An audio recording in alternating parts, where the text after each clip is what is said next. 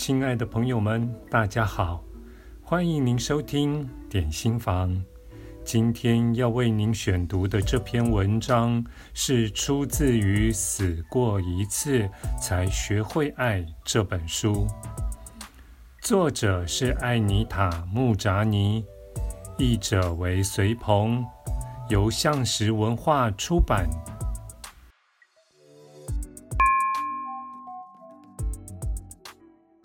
六之二，在无限的可能性中，疗愈只是起点。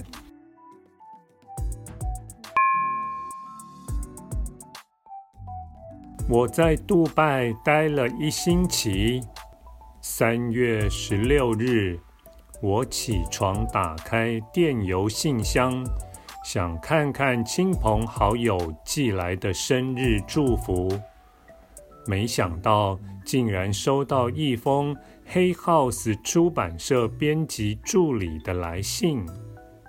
信上说，韦恩戴尔博士看了你的濒死经验后，就成了你的粉丝。如果你有兴趣把自己的故事写成书，黑 House 很乐意与你合作，并出版这本书。读这封信时，我激动地流下眼泪。这真是出人意料的生日惊喜，也让我更加确认前一天演讲时的感受。其实我早已动笔写书。也想过出版的相关事宜，但是对我来说，总感觉出版社遥不可及，而且直到昨天以前，我根本还没做好向更多人介绍这段经历的心理准备。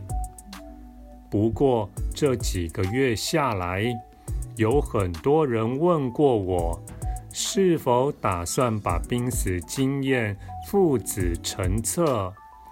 每当我回答有此打算时，对方就会问我是否已经跟出版社接洽。答案当然是还没。接下来，多数人的反应都是：虽然你的故事很精彩。但是要找到愿意看书稿的出版社非常困难。这种心灵书籍坊间太多了，说不定他们连看都不想看。你要做好一再被拒绝的心理准备。还有人说，你需要找个作家经纪。让他们把书稿直接送到出版社，不是作家经纪送来的稿子，出版社根本不屑一顾，或是你最好自费出版，这样简单多了。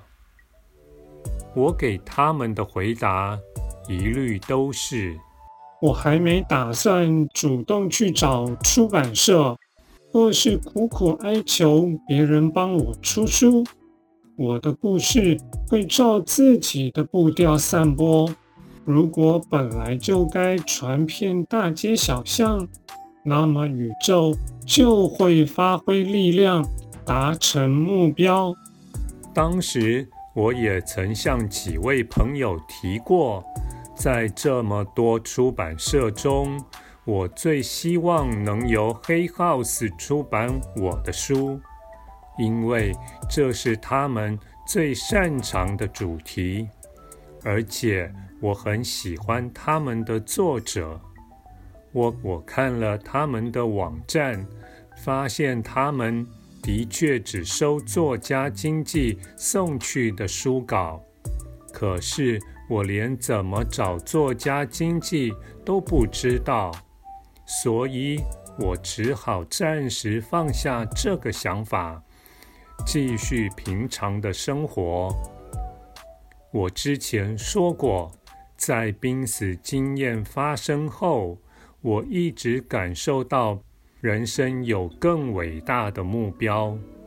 就算在我的人生看似没有特定方向的时候，也有一股力量指引着我。我依然对濒死经验中所体会到的感受深信不疑，也知道一切都会按部就班、水到渠成。收到黑号子的电邮，证实了我一路以来的感觉正确无误。我的答复当然是好，好，好。我甚至告诉编辑助理，当天是我生日，这是一份最棒的生日礼物。几天后，我回到香港，收到老友维若妮卡的讯息。她说，她听了韦恩戴尔的广播节目，他提到了我和我的濒死经验。他说：“韦恩连续几星期都在节目中提到我，所以我上了黑 house 的广播网站，进入档案库里收听之前的节目。天哪，韦恩真的每星期都在讨论我的事。听到他向这么多听众说起我的经历。”我当然很兴奋。不久后，我决定给韦恩一个惊喜，打电话去他接受观众扣印的直播节目。因为时差关系，他的节目播出时间是香港的早上四点。我把闹钟设定在三点半，起床上网。点选他的节目频道，然后就开始打电话。头几通都是忙线中，所幸最后还是接通了。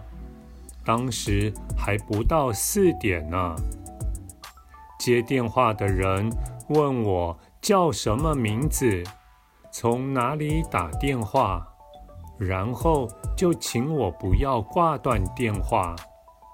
节目开始了，在平常的开场结束后，韦恩的制作人戴安雷伊说：“有一个香港的听众打电话进来，先接这通电话怎么样？”听见他这么说，我的心跳漏了一拍。我后来才知道。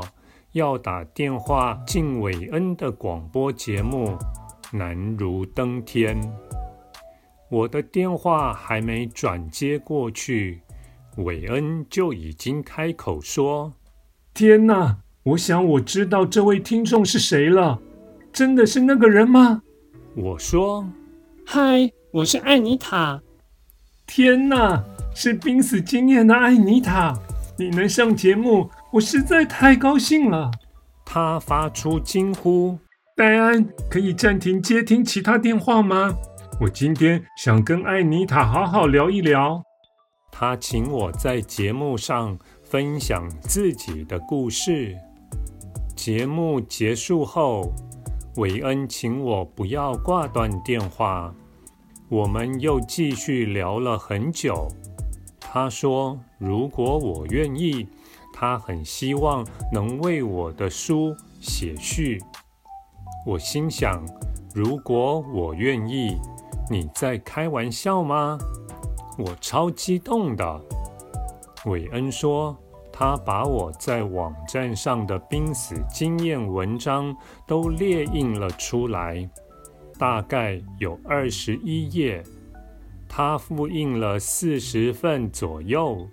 分送给亲朋好友，他也拿了一份给母亲看。他的母亲从我的故事获得很大的慰藉。他还说，他在最新的著作《愿望成真》一书中曾多次引述了我的故事。我脑中只有一个想法：这是真的吗？韦恩·戴尔在自己的新书中引述了我的故事。我们交换了联络方式。韦恩说：“我随时都可以打电话给他。”我的心中充满喜乐。